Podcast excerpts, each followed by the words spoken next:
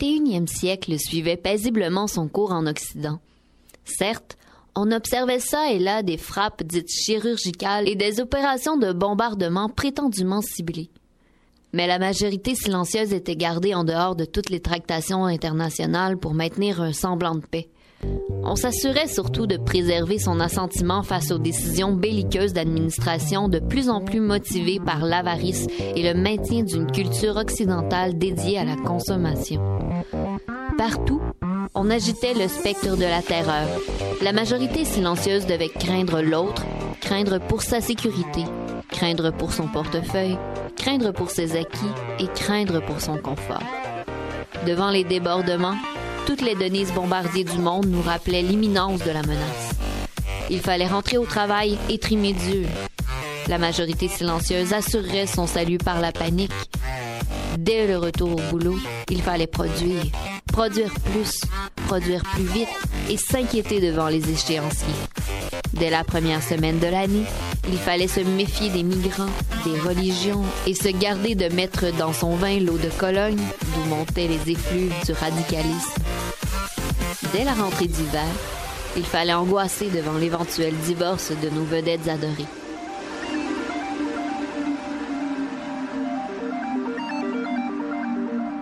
Et c'est ainsi que la majorité silencieuse prise de panique.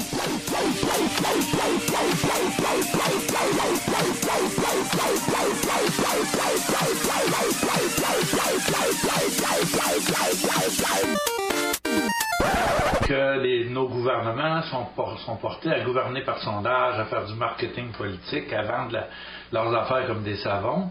Euh, on accuse aussi beaucoup actuellement les, les réseaux sociaux.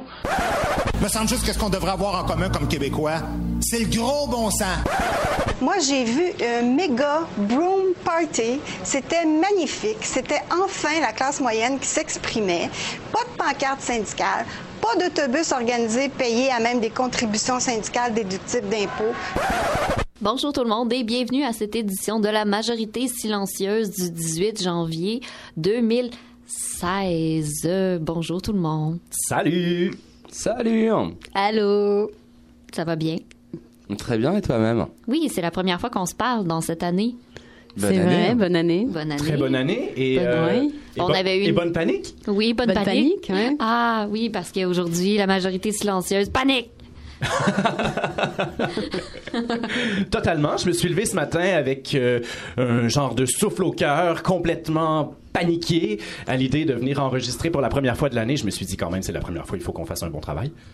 Oui, parce que je voudrais pas euh, scraper euh, toute, toute la magie du temps des fêtes, mais notre émission du 4 euh, avait été préenregistrée en 2015. Et oui. Oui, c'est ça.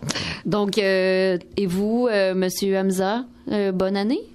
Ah ouais, très bien, ça, ça, ça, ça, ça, ouais, ça, ça, ça le fait. Oui.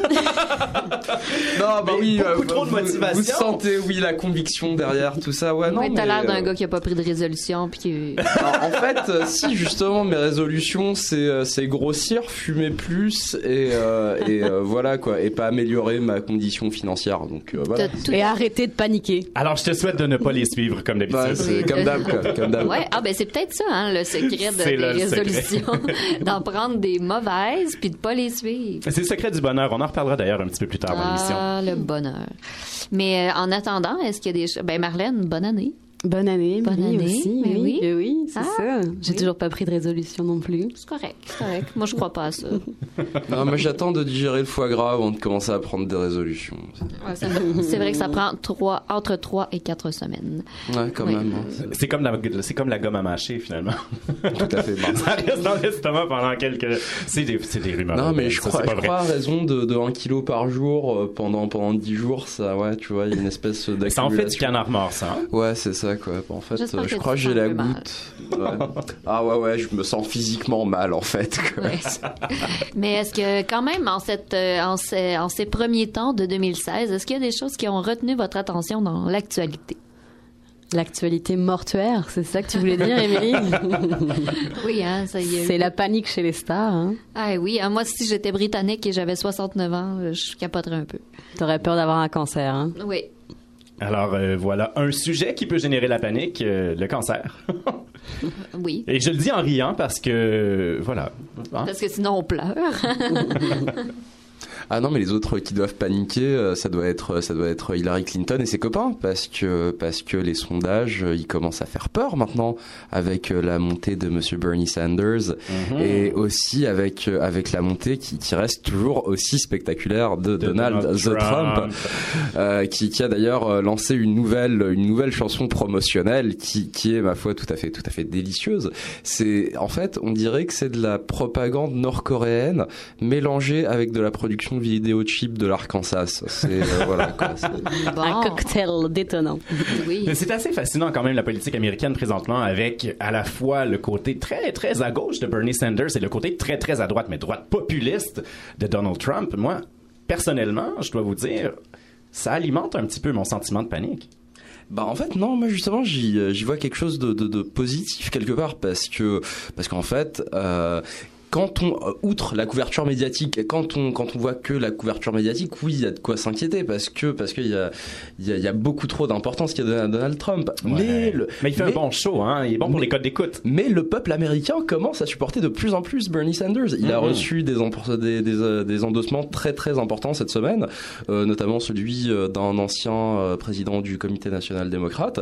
Quand même. Et euh, voilà quoi, c'est les choses se passent et puis euh, la vague monte et puis je sais pas si vous souvenez, mais à un moment euh, il y avait Hillary Clinton qui luttait contre un mec un peu inconnu qui s'appelait Barack Obama et voilà quoi. L'histoire, elle a été l'histoire. Mais tu sais, ce qui est absolument fascinant, c'est que les États-Unis n'auront même pas besoin de changer leur acronyme euh, lorsqu'ils deviendront les United Soviets of America.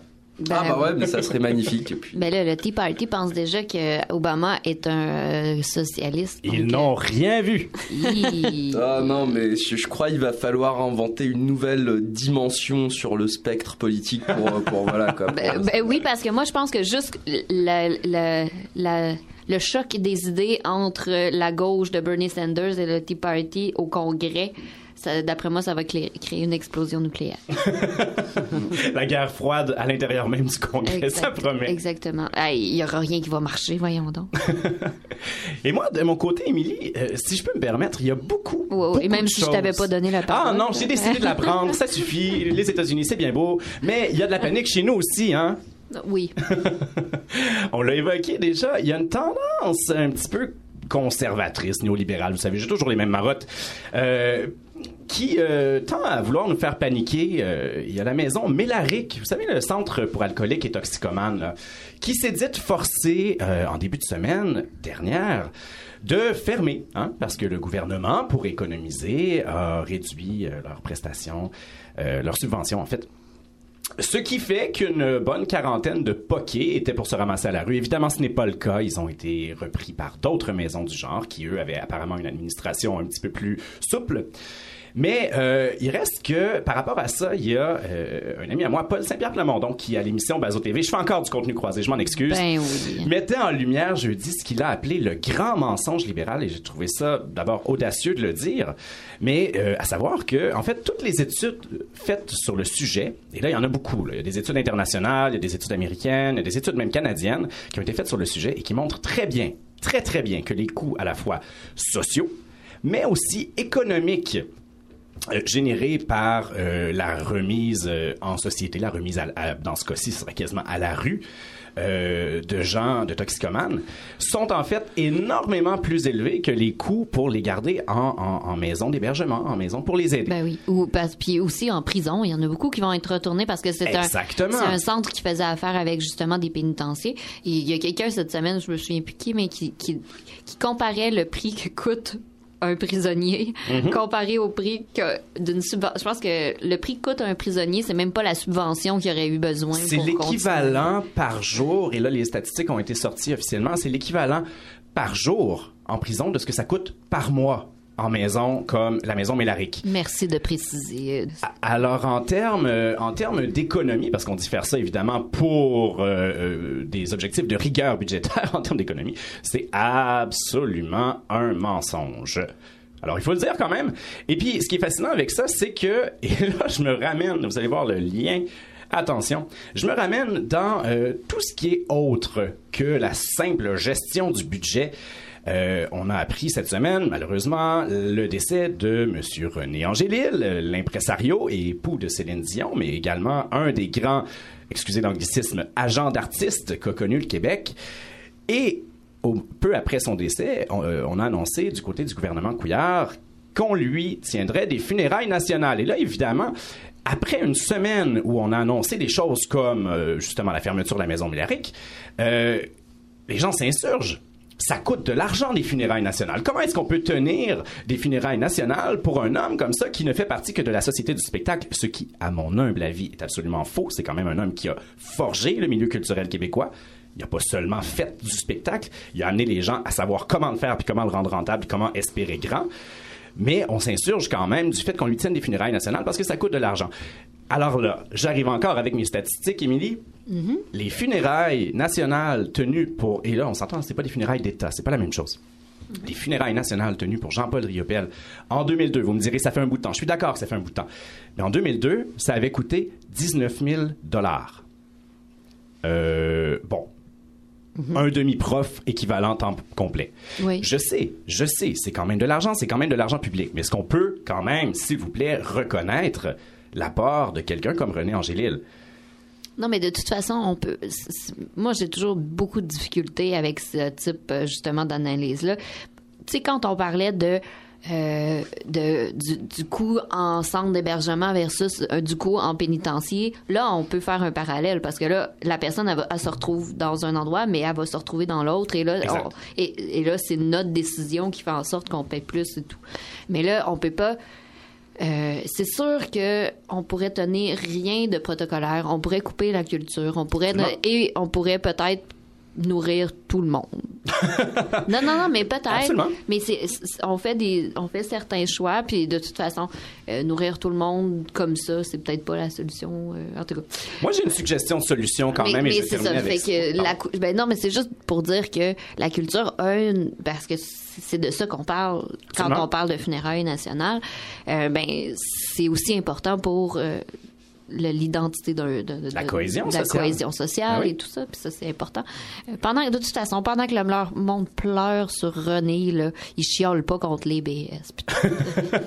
Il y a un peu de ça, mais ça les empêche aussi de voir peut-être euh, que l'ex-patron de la firme Samson Belair de l'œil touche, Luc Villeneuve, aurait contribué illégalement à la caisse du Parti libéral du Québec. Et puis, sais, comme c'est intéressant quand même parce Il y a que Luc- personne qui l'a qui l'a surveillé. Ben non, il y a personne qui l'a surveillé, le pauvre, parce que c'est lui qui surveille la fiscalité québécoise, parce qu'il fait maintenant partie de la commission d'examen sur la fiscalité québécoise. Alors, il est payé par le gouvernement libéral pour euh, dire que les idées du gouvernement libéral sont bonnes, Non, non, mais tout en remboursant lui-même le parti libéral. euh, Puis en surveillant les tirages de, de l'Auto-Québec, non? Euh, je crois que ce n'est plus la firme Ah, ok, euh, au. Deloitte qui fait la surveillance des tirages de Au l'Auto-Québec. moins.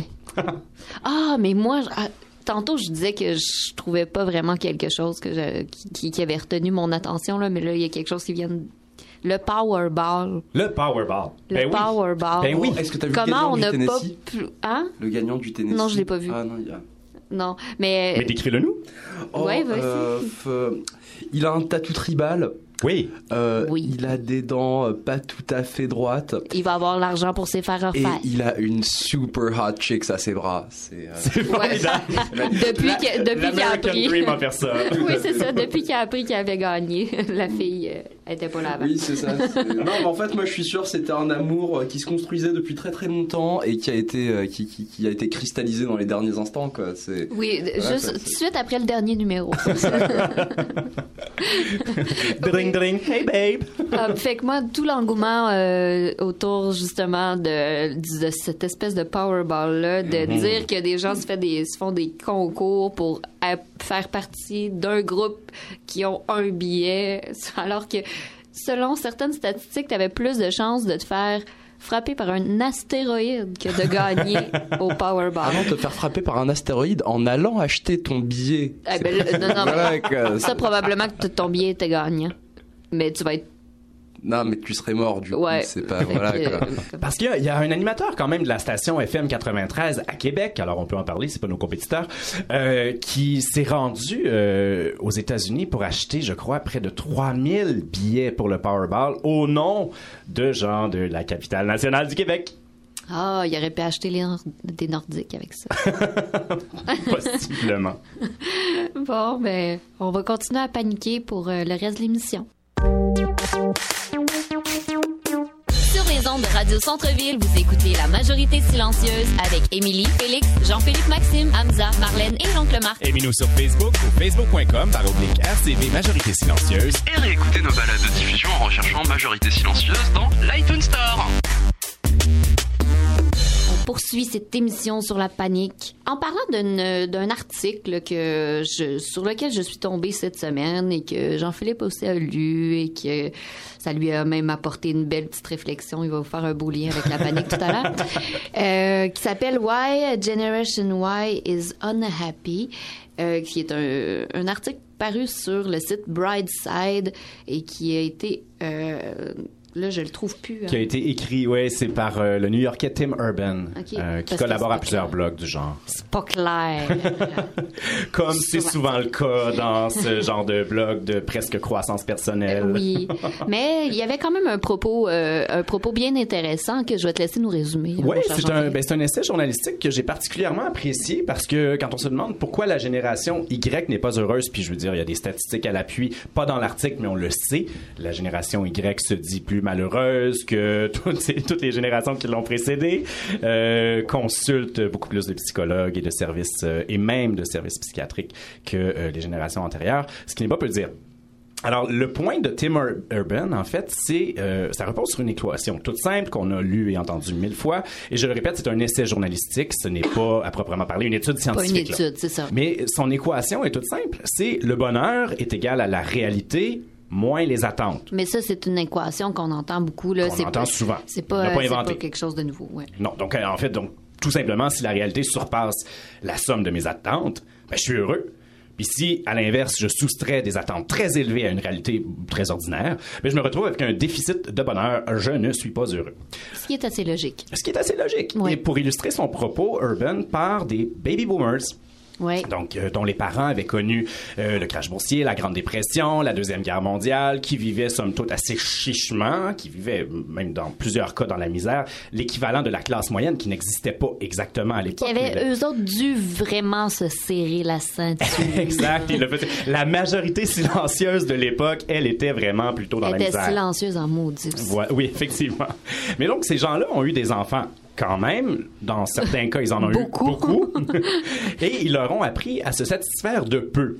Donc, au travail, après ça, quand, quand ces gens-là, les baby boomers, donc, euh, c'est quand ces enfants-là, les baby boomers, sont arrivés sur le marché du travail, la seule chose à laquelle ils aspiraient, c'était une carrière à peu près stable et une amélioration, une amélioration graduelle de leur situation tout au long de leur vie. Or, les baby boomers notamment par la force de leur nombre, ont connu un contexte économique euh, plutôt favorable et le résultat, c'est que leur carrière aura été bien au-delà A boomé comme a boomé bien au-delà de leurs attentes. À tel point qu'avec le temps, ils en sont venus à n'espérer que vivre ce qu'on appelle communément l'American Dream. Et là, ces gens-là ont eu des enfants Mais- aussi. Et ce sont, euh, je pense, dans la majorité des- de, de- de nos cas autour de la table, ce sont nos parents. Oui, ben en fait, ils disent que c'est jusqu'à euh, fin, 80 fin des années 80. Oh, on se rend même euh, à la mi-90 Ah, dans ouais. certains cas, tout dépendant des régions. Ah, Parce ça, c'est compliqué. La notion des... Les, les années, c'est toujours le plus gros débat dans La notion des générations, il y a toujours une question à la fois de bon, est-ce que tu es en contexte urbain, est-ce que tu es beaucoup plus éloigné, est-ce que tu es en retard sur la population? Ben se oui, parce que tout le monde sait qu'à Laval, ça arrive tout plus, plus tard. On n'a pas le droit de dire ça. Excuse. Et donc, euh, comparativement à nos parents qui voulaient vivre l'American Dream et avoir leur spot dans la cour, nous, génération Y, on rêve de vivre notre, Notre rêve, rêve. personnel. Et donc, euh, que notre rêve à nous, mon rêve à moi, il est mieux que le tien, il est mieux que le tien, Hamza. Euh, évidemment, parce que c'est le mien. Et non seulement ça, je me suis fait dire toute mon enfance que je pouvais vivre mon rêve parce que j'étais so special. Je suis spécial et je peux tout faire dans la vie. On s'est fait, on s'est tous fait dire ça, ou presque euh, les gens de notre génération. Ou bien on a écouté Passe-Partout, puis on se les fait dire. Qui nous disait la euh, même chose. Passe-Partout. Ouais. Et donc, nos attentes, elles, elles sont beaucoup plus élevées. Mais non seulement ça, elles sont aussi comparatives, hein, parce qu'on va vivre euh, une histoire mieux que celle de tous nos congénères. Et on veut monter vite pour atteindre des sommets inimaginables à la fin de notre carrière. Euh, et donc, comme je le disais, mieux que tous les autres Y. Ce qui est évidemment impossible, hein, parce qu'on peut pas tous être mieux que l'autre. On Et peut pas tous être la personne exceptionnelle. c'est ça. Et ça induit euh, un esprit de compétition. Et là, attention, c'est pas nécessairement une compétition volontaire. Et là, je dépasse un petit peu euh, ce que Urban disait, mais c'est, c'est un fait à peu près attesté. Notre génération, la génération Y, constitue une des générations les plus collaboratives que l'Occident ait connues. Quand Mais- même. Puis aussi, on s'est, on s'est fait dire, tu sais, j'ajouterais ça, c'est pas dans l'article, mais moi, c'est, c'est une réflexion qui m'est venue en le lisant, que euh, on- les, justement, les baby boomers, quand nous, on allait arriver sur le marché du travail, ils allaient tous prendre leur retraite parce qu'il y avait toute la liberté 55. Absolument.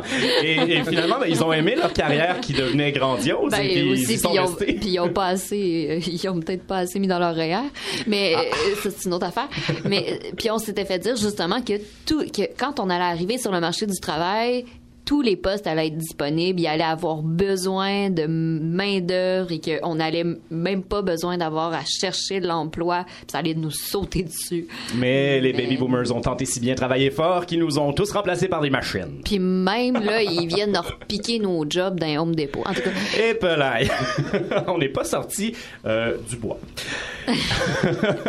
toujours est-il que donc euh, on se sent nous évidemment toujours systématiquement inadéquats par rapport à nos propres rêves, à nos propres ambitions, mais aussi par rapport aux autres parce qu'il suffit de regarder dans les médias sociaux où l'on ne partage que nos moments de bonheur et de gloire. Et donc, on, on se compare avec nos amis qui réussissent si bien, mais euh, il faut pas oublier non plus que quand on va mal, on arrête d'en parler dans les médias sociaux, c'est tout. Alors, on ne voit que le beau côté des choses, que le beau côté des autres. Eh Et oui. donc, ça nous rend malheureux parce que nos attentes ne sont jamais comblées. Pourquoi? Parce que ce sont des attentes improbables. Mais je me permets de mettre ça en parallèle euh, pour euh, nous ramener au sujet de la panique. ben oui. Avec une étude du consortium d'animation sur la persévérance et la réussite en enseignement supérieur, ça c'est euh, un consortium de plusieurs cégeps euh, et cette étude-là en particulier a été financée par le Collège Bois de Boulogne. Elle est parue il y a quelques jours. Euh, il y a le, la, la majorité des, des quotidiens nationaux, la presse, le Journal de Montréal, le Devoir en ont parlé. Ouais, je l'ai vu passer. Euh, et qui disait essentiellement cette étude-là que 35% des étudiants seraient anxieux, souvent ou tout le temps. Et 17,4. 35 là, on parle quand même du tiers des gens qui se disent anxieux tout le temps ou très souvent. Euh, et 17,4% vivent beaucoup ou énormément de détresse psychologique. Et les auteurs de l'étude ont réfléchi à la question, ils ont analysé les réponses des étudiants qui ont été sondés. Il y a quand même énormément d'étudiants qui ont été sondés. Malheureusement, j'ai oublié le nombre exact, mais euh, on est dans, dans les plusieurs centaines. Et les chercheurs ont trouvé qu'en fait, tout simplement, cette détresse-là, cette anxiété-là était associée à la performance scolaire, à la pression euh, liée à la performance scolaire. Et on se rend compte assez vite, quand on, quand on creuse un petit peu, qu'en fait, la pression par rapport aux performances scolaires, ben, elle ne relève absolument pas totalement du milieu. On s'entend, c'est relativement. On dit tout le temps que le, le- le- le niveau, euh, le niveau baisse et tout ça. Je suis pas certain que ce soit absolument vrai, Non, mais on le dit quand même. Et, et- et- et certainement, les attentes du milieu scolaire, elles sont quand même élevées. Mais il reste que nos attentes personnelles sont souvent les plus élevées et c'est par rapport à nous-mêmes qu'il y a euh, beaucoup de pression. Ce qui génère donc, euh, on le voit là, de, de l'ordre de un- une personne sur cinq et une personne sur trois qui ont soit de la détresse, soit de la panique. Mais de ça, la euh, panique. ouais, c'est ça, de la panique. Mais ça, je me demande toujours aussi à quel point c'est pas un peu euh, gonflé, là, ce- cette statistique-là, par le fait que maintenant, c'est des, ce sont des, des, des, situations sur lesquelles on met beaucoup plus euh, le doigt. On identifie, parce qu'avant, on ne serait-ce qu'on en parle? tu sais, avant l'anxiété, comme, euh, tu sais, revient de 15 ans en arrière, là, de l'anxiété, euh, des problèmes de détresse psychologique. Maintenant, c'est quasiment in, là. Si tu fais pas d'anxiété, t'es pas vraiment dans le gang. Alors, je vous garantis que je suis très, très in. Ah, moi aussi, je suis fucking in. mais, mais c'est pour ça que je me dis, est-ce que bon, oui, euh, le monde dans lequel on vit présentement, de plus en plus, euh, c'est c'est la performance qui est, qui, qui est mise de l'avant. Donc, il faut euh, avoir un horaire toujours chargé, il faut faire un paquet d'affaires, puis il faut réussir dans à peu près tout. Et, et quand on n'a pas cette train de vie-là ou cette, euh, cette motivation-là ou cette... tout ça, ben on, on, on cadre pas nécessaire. On a l'impression, on c'est pas qu'on cadre pas, c'est qu'on a l'impression de pas cadrer dans ce Mm. que le, la société veut de nous. Mais euh, La société, c'est nous et on l'oublie si souvent. ben, de toute façon, ça, on vit dans une belle illusion qu'on se crée nous-mêmes. Non, là, mais ça, c'est sûr. même, on, a créé nous-mêmes un modèle euh, où, où, euh, essentiellement il y a peut-être que 30 ou 40% de, de- de- des personnes qui peuvent y être performantes. Exact. Et, et- et- et- et Ah oui. d'accord, fine, à la limite, ça c'est légitime. Je veux dire, euh, je- on n'a pas besoin d'être des ludites et de rester avec euh, les méthodes de l'ancien temps, mais peut-être qu'il faudrait justement réévaluer la distribution des ressources. Euh, par exemple, justement, les personnes qui peuvent se permettre de travailler et de faire plein d'argent euh, grâce à l'automatisation du travail et grâce à la surspécialisation, et ben peut-être que eux devraient avoir une part plus importante à payer, comme comme les gens dont euh, ben, en fait dont, dont le, le, le salaire euh, consiste essentiellement euh, je, qui, qui mettons euh, que leur travail crée pas de valeur. Euh, tu vois, le, le travail d'un trader comparé au travail d'un ingénieur, moi je trouve que intrinsèquement ça a pas du tout la même valeur. Non. Alors que le trader va quand même faire beaucoup beaucoup plus d'argent. Et oui, je, comprends, je, comprends la notion que oui, il le fait pour euh, pour pour les caisses de retraite et tout ça, mais euh, dans les faits, Ouais, euh, ben, la financiarisation de l'économie, en général, est un problème. oui, C'est vrai, mais, mais oui, c'est, c'est, ça fait partie de tout ce modèle, justement, comme tu disais, de société qu'on a, pas, moi, qu'on a je- créé. j'ai- genre, euh, je parle comme ça, mais genre, c'est pas comme si j'ai une solution ou quoi que ça. C'était juste un petit statement. euh, avait, pas Corentin. on avait compris. Non, ça, on avait compris, voilà. mais puis à toutes ces choses-là aussi s'ajoute un paquet de trucs qui te euh, qui te publient, tu sais comme mettons sur les on parle des réseaux sociaux. Là, t'as des médias, des trucs comme je sais pas moi, le Business Insider qui te publie toujours des listes de comment comment les gens qui ont réussi, euh, six trucs que les gens ont réussi font, euh. Oui. euh, comment se lever tôt tous les matins. Ce qui rajoute de la pression. Ce qui là puis là tu fais tu regardes ça puis tu te dis ben là si je faut je si je veux réussir mais puis en plus réussir qu'est-ce que c'est tu sais? Euh, si je veux réussir là faut que je me lève à 5 heures faut que je mange un jus faut que je boive trois jus verts puis que j'aille euh, Que j'aille courir avant, courir, après d'ailleurs, d'avoir puis 50 que je fasse un triathlon puis qu'après ça mais euh, c'est pour ça que on- Penser à une chose heureuse au moins une fois par heure. On- exactement Ah non, mais non, ça c'est pas du tout les, conseils de Kevin O'Leary. Et tu devrais suivre les conseils de Kevin O'Leary parce que lui, il est très très riche. Ça veut dire qu'il y a eu du succès. Moi, Je préfère Kevin O'Leary à François Lambert. Oh, je l'ai dit. Ah, mais là, hey, ça, c'est la génération X a dont on n'a pas parlé. Euh, euh, cette génération X qui, tu sais, on, lui- on lui a toujours dit que, on les appelait les nos futurs et tout ça. Donc, euh, on se demandait, euh, mais eux, euh, ils sont pas, ils sont pas plus heureux. Sont-ils plus heureux? Faudrait leur demander.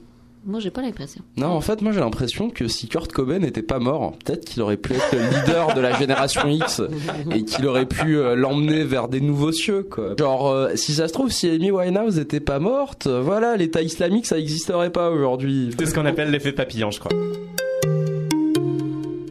Alors, une qui est peut-être en panique présentement, c'est Julie Nadon. On lui avait parlé pendant le temps des fêtes et elle s'en va en Chine essayer de découvrir un petit peu quelques secrets de la Chine pour les ramener ici. Je pense que c'est ça, Julie. Est-ce que tu es en panique présentement? À 30 heures du départ, je pense que je peux dire que ça commence à s'installer, mais euh, je pense que c'est rien comparé au fait de quand 1,3 milliard de personnes vont tomber en vacances en même temps. Oui, euh, on s'entend que ça doit générer de la panique de leur côté, en tout cas. Ouais, puis d'une autre face au déplacement, entre autres. Et donc là, tu dis 1,3 milliard de personnes tombent en vacances en même temps. C'est euh, c'est le nouvel an chinois, c'est ça? Oui, c'est ça, c'est le Nouvel An chinois le 8 février prochain. Et euh, moi, dans le fond, je vais assister à, à cette grande fête euh, chinoise avec euh, 1,3 milliard de personnes en même temps euh, dans, dans les rues de, de la Chine. Dans les rues de la Chine, carrément. Oui, carrément. Non, c'est partout. euh, ça a l'air que c'est assez impressionnant. Euh, il paraît que on se sent un peu comme euh, dans une guerre euh, avec des feux d'artifice qui explosent tout azimut autour de nous. Alors, euh, je vais aller euh, voir ça. Moi, je serai à Chengdu à ce moment-là. Euh, donc, euh, je vais pouvoir euh, prendre des notes et euh, et peut-être pouvoir euh, enregistrer euh, certains commentaires de personnes euh, là-bas que je pourrais vous partager à ce moment-là, si la barrière de langue est pas trop intense. ben d'accord. Et donc euh, justement là, euh, tu nous en avais parlé un petit peu dans le temps des fêtes, mais est-ce que tu peux nous rappeler un petit peu euh, de quoi tu, tu comptes nous parler au cours des prochaines semaines? Oui, en fait, euh, moi j'ai été euh, intriguée par la Chine depuis euh, plusieurs, plusieurs années pour mille et une raisons, entre autres à cause du contrôle incroyable au niveau de la communication là-bas et Mhm. de tout ce qui est l'enjeu de liberté d'expression. Ouais. Et là, pour le moment, j'ai un ami qui habite là-bas, donc je vais pouvoir aller sillonner les routes de la Chine avec lui et pouvoir m'intéresser entre autres à ce, ce sujet-là. Il y a aussi tout le- l'impact justement que ce 1,3 milliard de personnes-là en vacances euh, Oui. va avoir sur mon séjour qui, qui m'intrigue et qui, qui, qui me tente aussi de vivre ça. Là. Je pense que les vacances de la construction, à côté de ça, ça doit être euh, de la petite bière. Il paraît que les transports sont, sont complètement euh, sont complètement paralysés pendant des jours et des jours et que les gens peuvent passer euh, plus d'une journée sur une autoroute et essayer de rentrer quelque part là. Oui, moi aussi j'ai eu vent de ça. C'est pour ça qu'on va essentiellement se déplacer euh, en autobus euh, et surtout en fait en train. D'accord. Et lors du Nouvel An chinois, ben on a opté euh, pour l'avion carrément. là. Ah oui. ça m'étonnerait qu'il y ait du trafic dans les airs, sinon euh, ça va mal. D'accord. Donc c'est ça. Puis sinon, à travers tout ça, euh, je vais m'intéresser évidemment aux festivités, à l'aspect de culture. Mhm. Euh, le rouge et le or sont très très très euh, sont des couleurs très im- importantes euh, en Chine.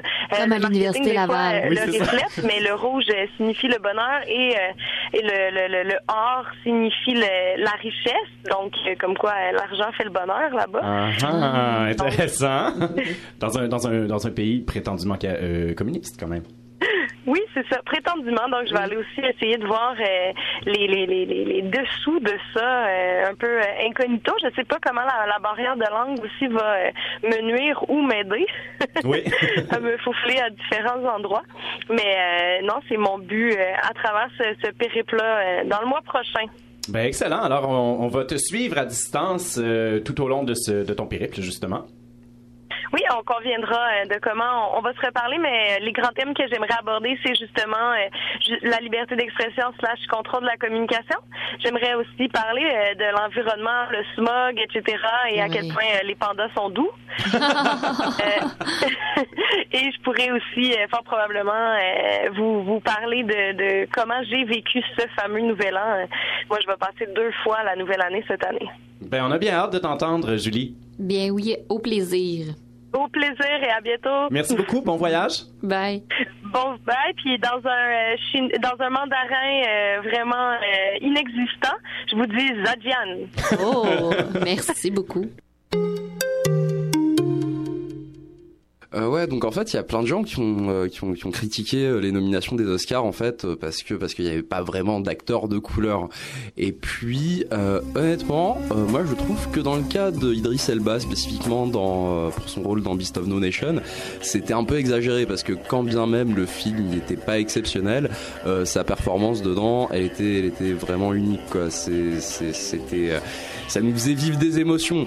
Et puis, euh, franchement, euh, voilà, cet acteur, il est magnifique. Et moi, quand j'ai appris que il ce serait pas le prochain James Bond, euh, voilà, j'étais un peu, j'étais un peu en furie parce que, franchement, à la base, c'est quoi James Bond?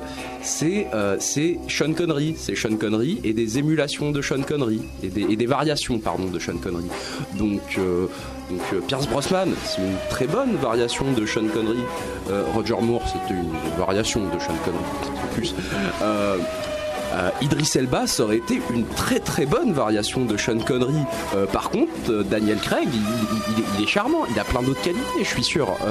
Mais, mais, mais en fait, c'est lui et Sean Connery, il n'y a rien à voir. Donc non, je, je suis pas d'accord pour, pour l'actuel, pour l'actuel James Bond.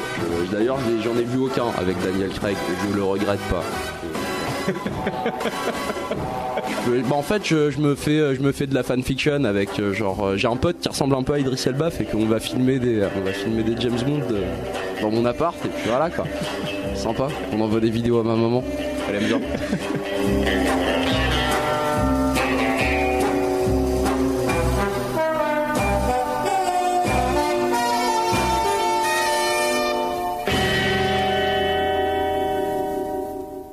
et, et c'est de ça que tu voulais nous parler? Euh, ouais, ah non, donc euh, oui, en fait, euh, oui, donc euh, donc en fait, vu qu'on était dans, dans dans le thème euh, dans le thème de la panique, Ah euh, ouais ouais ouais, c'est ça, on y revient, on y revient. Et ben euh, et ben euh, j'avais pensé vous préparer une petite liste, euh, une petite playlist qui, qui qui qui va vous accompagner dans vos moments de panique et d'angoisse. Est-ce que c'est pour nous calmer ou pour nous énerver davantage? Ah non, c'est c'est c'est pour c'est pour fitter avec le mood, donc ouais, c'est pour vous énerver davantage. Excellent. Euh, donc on commence par par par justement un, un classique euh, Firestarter de Prodigy qui était euh, qui était sur euh, oui, qui était sur Big Shiny Toons 2. Ouais, Oui, hein? la, compilation de 1998. euh, Euh, voilà. au total, 96. Mais euh, mais la ver... ah non non, je crois c'est. Ah, je m'obstine pas sur les dates, Non, hein, Big je- Shiny je- Toons c'est- 2, oui. c'était ouais, je, je dirais 97 ou 98. Ok. Euh, voilà, euh, mais la, la, le remix de Death Grips, en fait, euh, donc euh, la version originale euh, qui était qui était vraiment teintée de colère et d'agression, et ben euh, Death Grips, il y rajoute de la folie pure et de la paranoïa rampante. Euh, donc euh, voilà, c'est très, c'est une, c'est un très bon choix euh, juste avant de vous endormir. Euh, donc euh, petit extrait.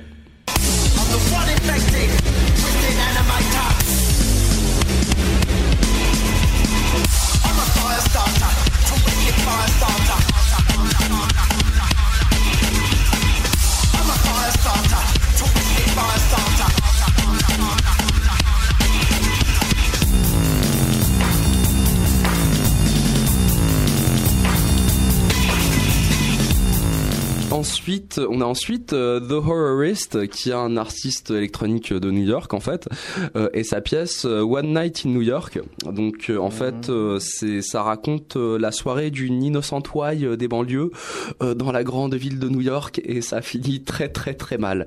Genre euh, genre qu'à la fin t'es un peu en position fétale et tu te demandes euh, qu'est-ce qui s'est passé. Hello, my name is Oliver, and I'm gonna tell you a story. It's about a young girl. She's only 15 years old and has blonde hair and blue eyes. She lives with her parents in New Jersey, and they love her very much. And one night, she and her friends decided they were gonna come to New York City. Euh, donc euh, pour euh, pour continuer un peu dans le dans dans le genre du spoken word, on a euh, on a Space euh, Space Ape de Burial. Euh, bah, en fait le sur sur son album Burial, euh, qui était un des premiers albums de dubstep euh, sorti sur le label de Code 9. Donc euh, ça donne une espèce d'impression de fin de nuit, début de journée. La production est très minimaliste, mais vraiment très très efficace, comme vous pouvez l'entendre juste là. I only want to slide my arm around your neck. Interpretation, electrochemical stimulation. The sensations you feel is entirely On a ensuite, euh, en fait, ça a été vraiment ma révélation en faisant ma petite recherche pour euh, pour cette playlist là. On a Déformative de Black Eyes. Euh, donc euh, Black Eyes, c'est un groupe de de hardcore de Washington en fait, qui a existé pendant une assez courte période entre 2001 et 2004. Euh, donc euh, la pièce commence par un riff de guitare assez grinçant et puis ça évolue vraiment jusqu'à une cacophonie assez joyeuse mais en même temps menaçante. Donc c'est de la post-panique euh, bah non, c'est vraiment c'est du ouais, c'est du hardcore, c'est du hardcore euh, que- comme on aime. Euh, et ça donne envie d'un Xanax. Vraiment, ça, ça, ça, ça set le mood pour un Xanax.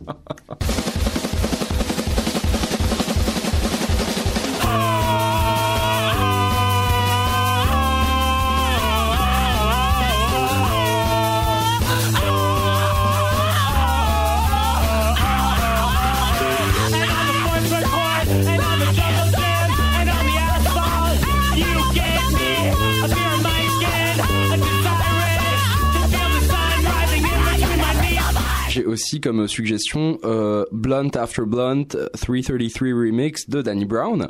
Euh, déjà, la version originale est bien angoissante, mais celle-là donne limite des palpitations. Euh, ça passe. Ça promet. Ah ouais, non, vraiment, c'est très bien. Ça passe de la glorification des états seconds euh, à, à des histoires de meurtre à la hache. C'est vraiment très très bien pour pour mettre l'ambiance dans une date un peu plate. Till my brain feels 10 gram test stop. You fell off like Tom Selleck in a cellar. Bitch gave me brain, for the hell of it. But the hurricane ain't even if she gets a smell of it.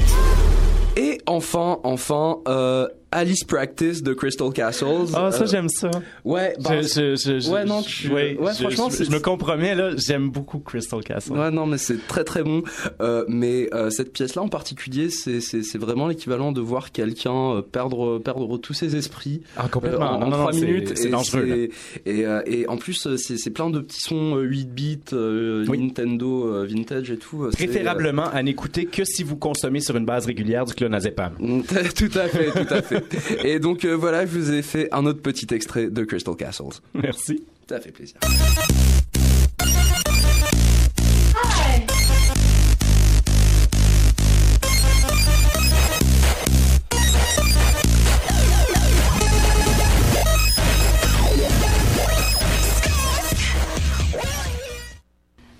Ah bon, on poursuit cette émission sur la panique avec Marlène. Marlène, de quoi tu nous parles? Moi, je vais vous présenter un anti-héros euh, parfaite, euh, parfaitement paranoïaque.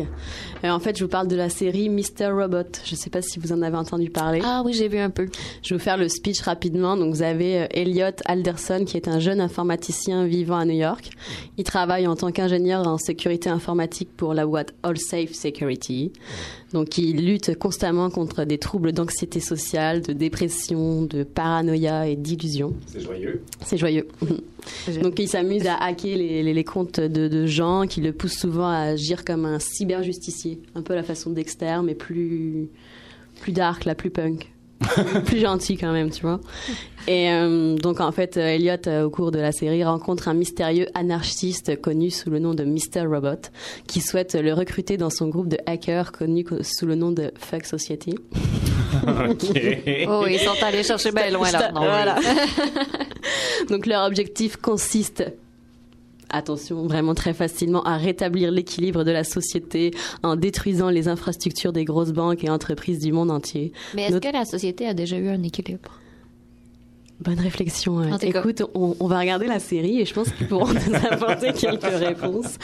Donc, je vous ai un peu fait un petit melting pot de... de de merde. Un petit résumé de, de, de, de ce qui des critiques en fait parce que Ah, je voulais oui. pas vous spoiler totalement cette série parce que je me suis avalé ça tout, tout d'un coup et en fait à chaque fois que j'en hein, parle ouais il y a une saison pour le moment mais c'est la saison 2 qui a l'air vraiment super la saison 1, c'est plus comme la présentation. En fait, c'est comme un mélange un peu de V pour Vendetta, de Fight Club, euh, de Taxi Driver, de American Psycho, un peu tout ce melting. Mmh. Voilà, Ouais, c'est des, des, des influences intéressantes. C'est ça, donc ils veulent détruire la société, puis finalement à la fin de la saison 1, ils ouvrent en fait le scénario sur vraiment une nouvelle porte en fait, parce qu'il y en a pas mal qui avaient critiqué en disant qu'ils avaient un peu pompé tout le scénario sur tous ces films-là justement, et qu'il n'avait pas amené grand-chose. Bon, il amène d'autres angles quand même, donc c'est vraiment intéressant à regarder. Mais la saison 2, je pense, sera encore plus, euh, plus intéressante. Oh, bon, bon, on va- surveiller ça. Et Euh, ça, ce n'est pas disponible sur Netflix, je crois. hein. Non, c'est pas disponible sur Netflix. Moi, je, l'ai- Alors on le je trouve l'ai dans notre, piraté. on le trouve dans notre club vidéo favori. Oui, oui, c'est ça. Allez, allez le louer au club. Euh, Ouais, donc en fait, il y avait Arte qui la décrivait comme une synthèse ambitieuse des problématiques actuelles sur le droit à l'information. Ah, quand même. Ouais, c'est ça. Euh, Allociné euh, disait que c'était un superbe thriller qui avait une résonance toute particulière et qui disait beaucoup sur notre société hyper connectée et hyper surveillée, puis que ça jouait bien sur nos peurs euh, modernes, justement. ah, On a peur de rien, voyons. on en parle de la NSA. on a peur de tout. Donc, à voir. Oui, donc avoir une belle euh, suggestion de télé euh, cette semaine. Merci beaucoup, Marlène. Bonne journée. Mélanie Michaud, bonjour. Salut. Alors, euh, t'as une expérience assez particulière de la panique, j'ai l'impression? Ouais. Est-ce que tu nous en fais part maintenant? OK. Ben, quand on m'a proposé d'écrire un texte sur la panique, ben, je savais pas trop. Fait qu'évidemment, j'ai tout de suite paniqué. je, je trouvais ça drôle, fait que je l'ai noté. Puis, tu sais, l'humour, rire une bonne shot, ça, ça peut désamorcer une panique potentielle, hein? Fait que j'ai regardé des vidéos de chats sur mon ordi, en fumant plein de cigarettes. Ouais, je le sais, c'est cave. Je voulais arrêter de fumer le 1er janvier, mais à partir de cette date-là, je me suis mise à fumer de façon compulsive. Pour moi, me light une smoke, ça me calme. Et rend douteux mon bilinguisme. Puis, je repanique quand je pense que ça risque de me donner le cancer du poumon, de l'œsophage, des yeux, du nez, alouette. Ah, puis tu je suis au courant là, qu'il y a des paniques plus graves que les miennes. Il y, a, il y a des guerres, des alertes environnementales, des crises économiques, des menaces terroristes. Mais je veux pas en parler. Ça me stresse bien trop, puis j'ai peur de devenir parano. Je suis plus attardée dans le quotidien. On vit tous à un moment ou un autre euh, des paniques d'électricité, des paniques de libido. oh non, ça, c'est des pannes, hein? Ouais. Ah, quoique, ça crée toujours une panique quand il y a une panne sur la ligne orange. Mm. Mais sérieusement, selon moi, dans la vie ordinaire, il y a seulement deux bonnes situations de panique. Lorsqu'il y a quelqu'un crie OK, pas de panique, gang! Là, c'est- le moment de s'énerver. Ou quand un autre quelqu'un te dit faut qu'on se parle. Là, c'est c'est legit. Puis il y a aussi euh, les intolérants à l'harmonie culinaire là, qui tolèrent pas le gluten, le lactose, les fruits de mer, les opiacés. Ils paniquent devant chaque assiette, alors à peu près trois fois par jour. C'est beaucoup trop. C'est intolérable. Moi, je pense qu'ils finissent par avoir le goût de déranger. Euh, le goût dérangé, pardon. Sinon, je sais pas, je vois pas. Je, ben, je pourrais vous parler euh, des petites paniques d'auteur. Il y en a beaucoup. Puis, déjà, je start la game en désavantage. Je suis un peu sensible, puis ma confiance en moi, elle crache tellement que je serai jamais coté en bourse.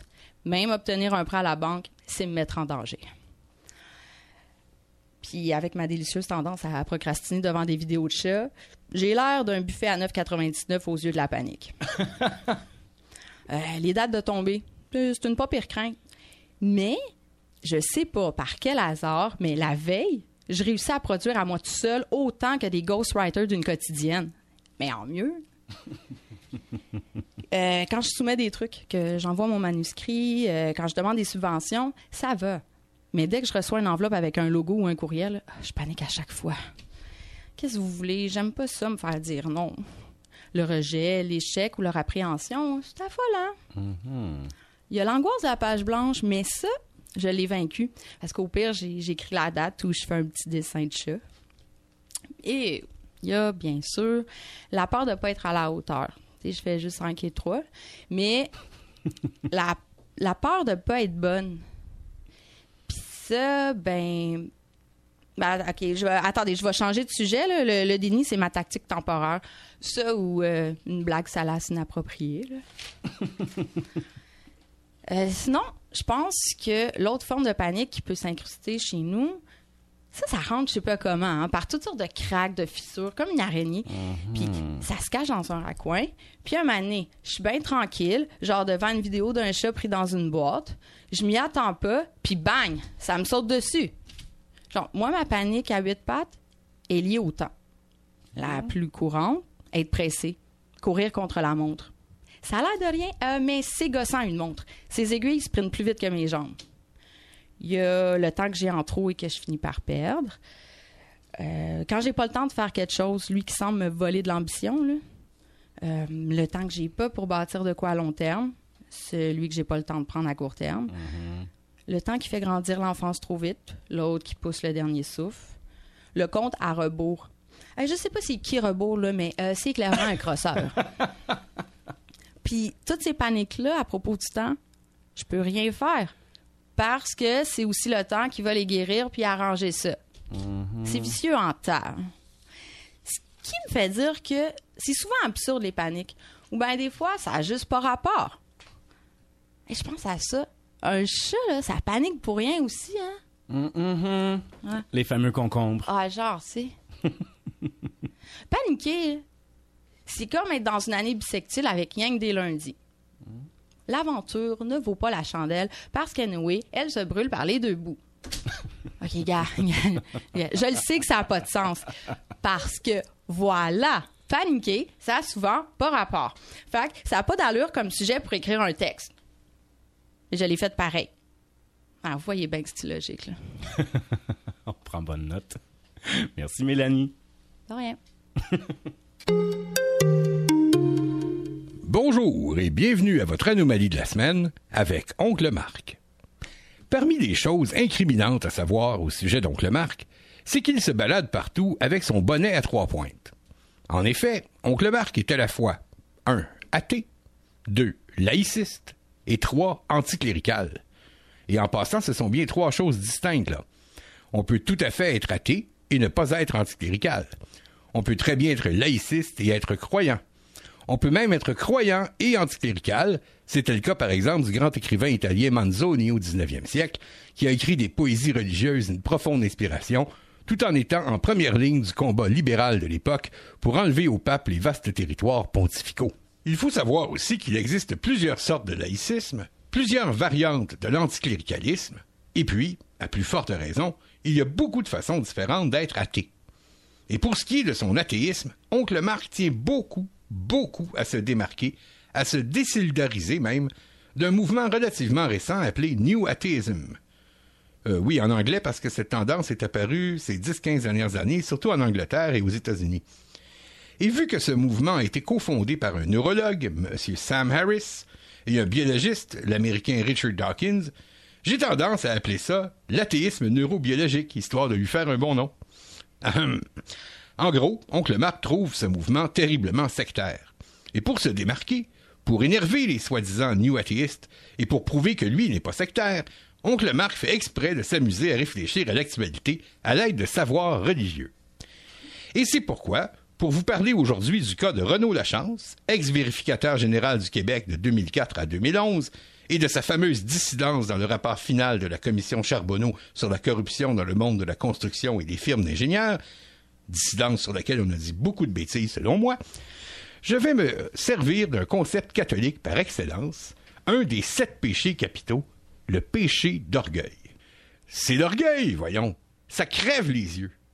Oncle Marc hurle à la lune. Il s'arrache les cheveux quand il entend toutes ces spéculations oiseuses.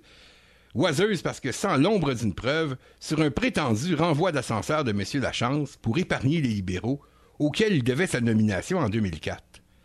Sa nomination, la doit aux libéraux, oui, mais les adversaires des libéraux oublient opportunément de rappeler que quand un vérificateur général est choisi, c'est aux deux tiers des votes de la Chambre, donc pas seulement par un parti. C'est pas pour épargner les libéraux, de toute façon. C'est pour s'épargner lui-même. Je répète là, vérificateur général de 2004 à 2011. Pensez-y juste deux secondes. Monsieur Lachance est vérificateur, vérificateur général du Québec pendant une bonne partie de la période visée par les travaux de la commission Charbonneau sur la corruption entrepreneuriale et politique. Plus les témoins défilent, plus les révélations se succèdent, plus on voit apparaître la carte du financement politique dans son fonctionnement probable, plus M. Lachance est blessé dans son orgueil, puisqu'il découvre, mortifié, l'ampleur de tout ce qu'il a manqué, de tout ce qu'il n'a pas vu, de tout ce qui se passait dans son dos. Plus les investigations de la commission d'enquête de la juge Charbonneau découvrent des liens entre corruption dans la construction et financement des partis politiques, plus ces beaux rapports, sur lesquels il a tant travaillé, auxquels il s'est tant consacré, comparés à ce que va trouver la commission Charbonneau en étudiant la même période pendant laquelle il était vérificateur, ces beaux rapports n'étaient, tout étant relatif, que broutilles et pécadilles. Et là, pour illustrer la chose, je vais devoir vous faire subir, chers auditeurs et auditrices, un supplice qui, dans un monde idéal, devrait être réservé seulement aux pires criminels. Entendre chanter Oncle Marc. C'est Georges Brassens qui chantait ça dans sa chanson Marinette, qui nous raconte l'histoire d'un type qui fait une courant pressée à une jolie fille qui joue, comme on dit, dans une autre ligue. Et voici, malheureux que vous êtes, un extrait. Quand j'offris pour étreindre une bicyclette à Marinette, la belle, la traîtresse avait acheté une auto. Avec mon petit vélo, j'avais l'air d'un con. Ma mère, avec mon petit vélo, j'avais l'air d'un con. Poum poum. Et pour l'ex-vérificateur général Renaud Lachance, cela va comme suit. Quand j'offris au Québec mes beaux rapports bien vérifiés, les gens parlaient mafia et soumission truquée. Avec mes petits rapports, j'avais l'air d'un con. Ma mère, euh, avec mes petits rapports, j'avais l'air d'un con. Euh, poum poum aussi, bien entendu. Donc, plus c'est vrai qu'il y a un lien, notamment entre l'arrosage tous azimuts des firmes d'ingénieurs et le financement des partis politiques, plus ça veut dire que le grand Renaud Lachance, le super vérificateur, le pur produit de la London School of Economics, s'est fait berner, qu'il a été peut-être pas aveugle parce qu'il n'a pas chômé, mais disons au bas mot, myope. Et si les libéraux sont ses amis, comme le répètent avec insistance les militants des partis d'opposition, eh bien c'est encore plus mortifiant. Il a été roulé dans la farine par ses amis, qui avaient les deux doigts croisés dans le dos pendant qu'il lui serrait la main. À l'inverse, plus Renaud Lachance, le commissaire, minimise l'ampleur des révélations de la commission, surtout quant au financement politique, plus il sauve la face de Lachance Renault, le vérificateur de 2004 à 2011 dont il gardait un si bon souvenir. Et sauver la face, ce n'est même pas d'abord une affaire d'image, pour prendre une expression popularisée par les publicitaires. L'orgueil, bien avant d'être par rapport aux autres, c'est par rapport à soi-même. Ce qui est en jeu, c'est l'idée que M. Lachance avait de lui-même, et a toujours, de toute évidence. Ce n'est pas du tout une affaire d'amis politiques. C'est encore moins une histoire de prétendu retour d'ascenseur. Franchement, avec la mentalité d'un vérificateur général, ce n'est pas tellement plausible. Ce qui est en jeu, c'est la face, c'est l'orgueil. Et ce n'est même pas sûr, je dis bien même pas sûr, car le caractère humain, ce n'est pas simple, ce n'est même pas sûr que M. Lachance se rende compte que c'est ça qui le motive, en réalité, dans cette dissidence butée qui frise le sabotage. Plus la juge Charbonneau prouve le lien entre corruption entrepreneuriale et financement politique, plus ça veut dire que le vérificateur Lachance était peut-être moins compétent et peut-être même moins intelligent qu'il le croyait. Mais M. Lachance a le pouvoir d'empêcher une si terrible catastrophe de se produire, puisqu'il a été nommé commissaire sur la commission Charbonneau. Alors, plus il minimise le lien entre corruption dans la construction et financement des partis, plus il sauve la face à ses propres yeux. Voyons donc, ça se peut pas. Je suis compétent, je suis intelligent, ça se peut pas qu'on m'ait berné ainsi. Donc, ces histoires de financement politique, là, c'est pas prouvé contrairement à ce que dit la juge Charbonneau. Écoute, si ça s'avérait, ça voudrait dire que j'ai été un. Que j'ai été un. Non, non, non, c'est pas possible. Non. Avec mes petits rapports, j'avais l'air d'un con, puis il n'est pas question que j'ai l'air d'un con, quitte à saboter au final les travaux de la commission. Poum poum. Et voilà, c'était votre anomalie de la semaine. Vous avez le bonjour, donc le Marc.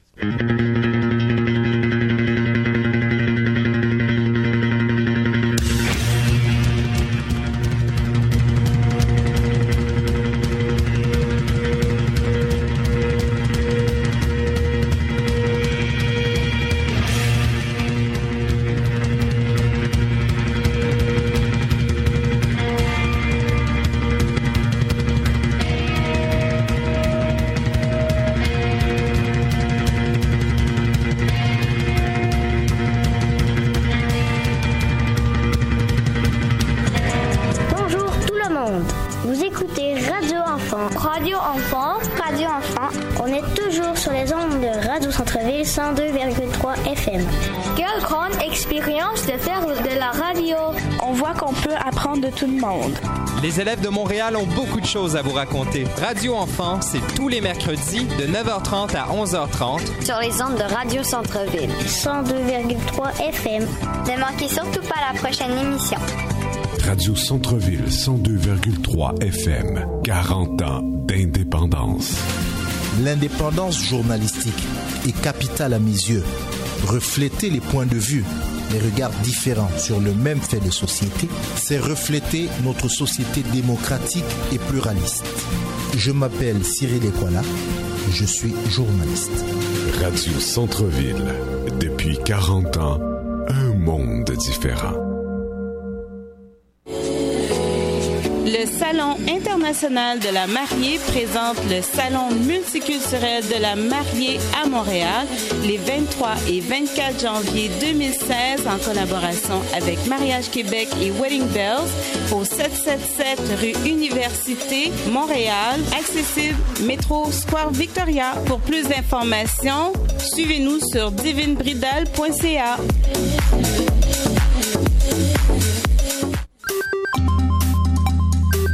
Radio Centre-Ville, 102,3 FM.